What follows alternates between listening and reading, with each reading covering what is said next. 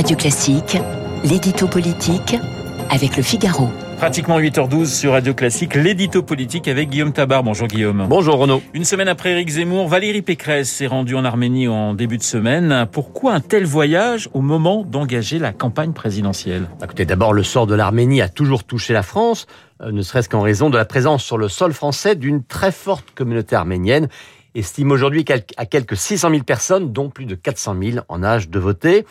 Euh, une présence attestée, on l'oublie souvent, dès le 15e siècle, hein, notamment à Marseille, même si évidemment elle est due essentiellement à l'afflux après le génocide de 1915 euh, commis par la Turquie.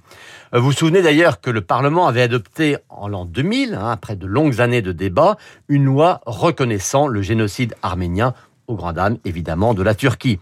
Et cette communauté est chrétienne, et c'est sans doute aussi ce qui explique que la droite a toujours été plus sensible au sort des Arméniens, comme elle a toujours été à celui des chrétiens d'Orient en général.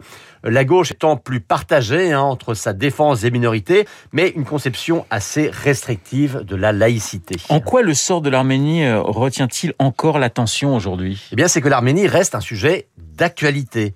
Le génocide, c'était il y a un siècle, mais il y a eu aussi un événement très récent, c'est la guerre, il y a un an, au Haut-Karabakh, une enclave arménienne en terre azérie, où les chrétiens ont été chassés, euh, contraints d'abandonner leurs villages, leurs églises, leurs monastères.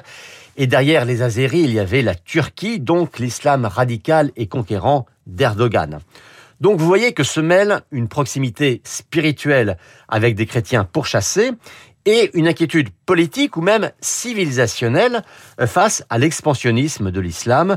Euh, des élus de droite comme Bruno Rotaillot ou Valérie Boyer le disaient déjà à l'époque, euh, dénoncer l'avancée de l'Azerbaïdjan au Karabakh, c'est résister à la menace islamo-turque en Europe. Guillaume, c'est ce qui explique cette forme de, concurrence sur place entre Éric Zemmour et Valérie Pécresse? Ben, C'est ce qui explique aussi leur voyage.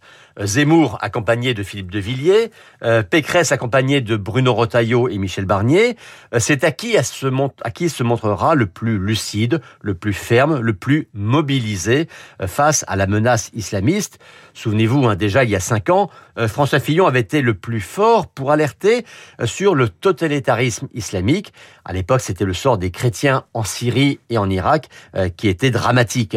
Donc aujourd'hui, le message en filigrane, c'est ce que vivent les chrétiens chassés par un islam expansionniste, eh bien, c'est ce qui menace dans des quartiers en France si on n'affronte pas sérieusement le communautarisme.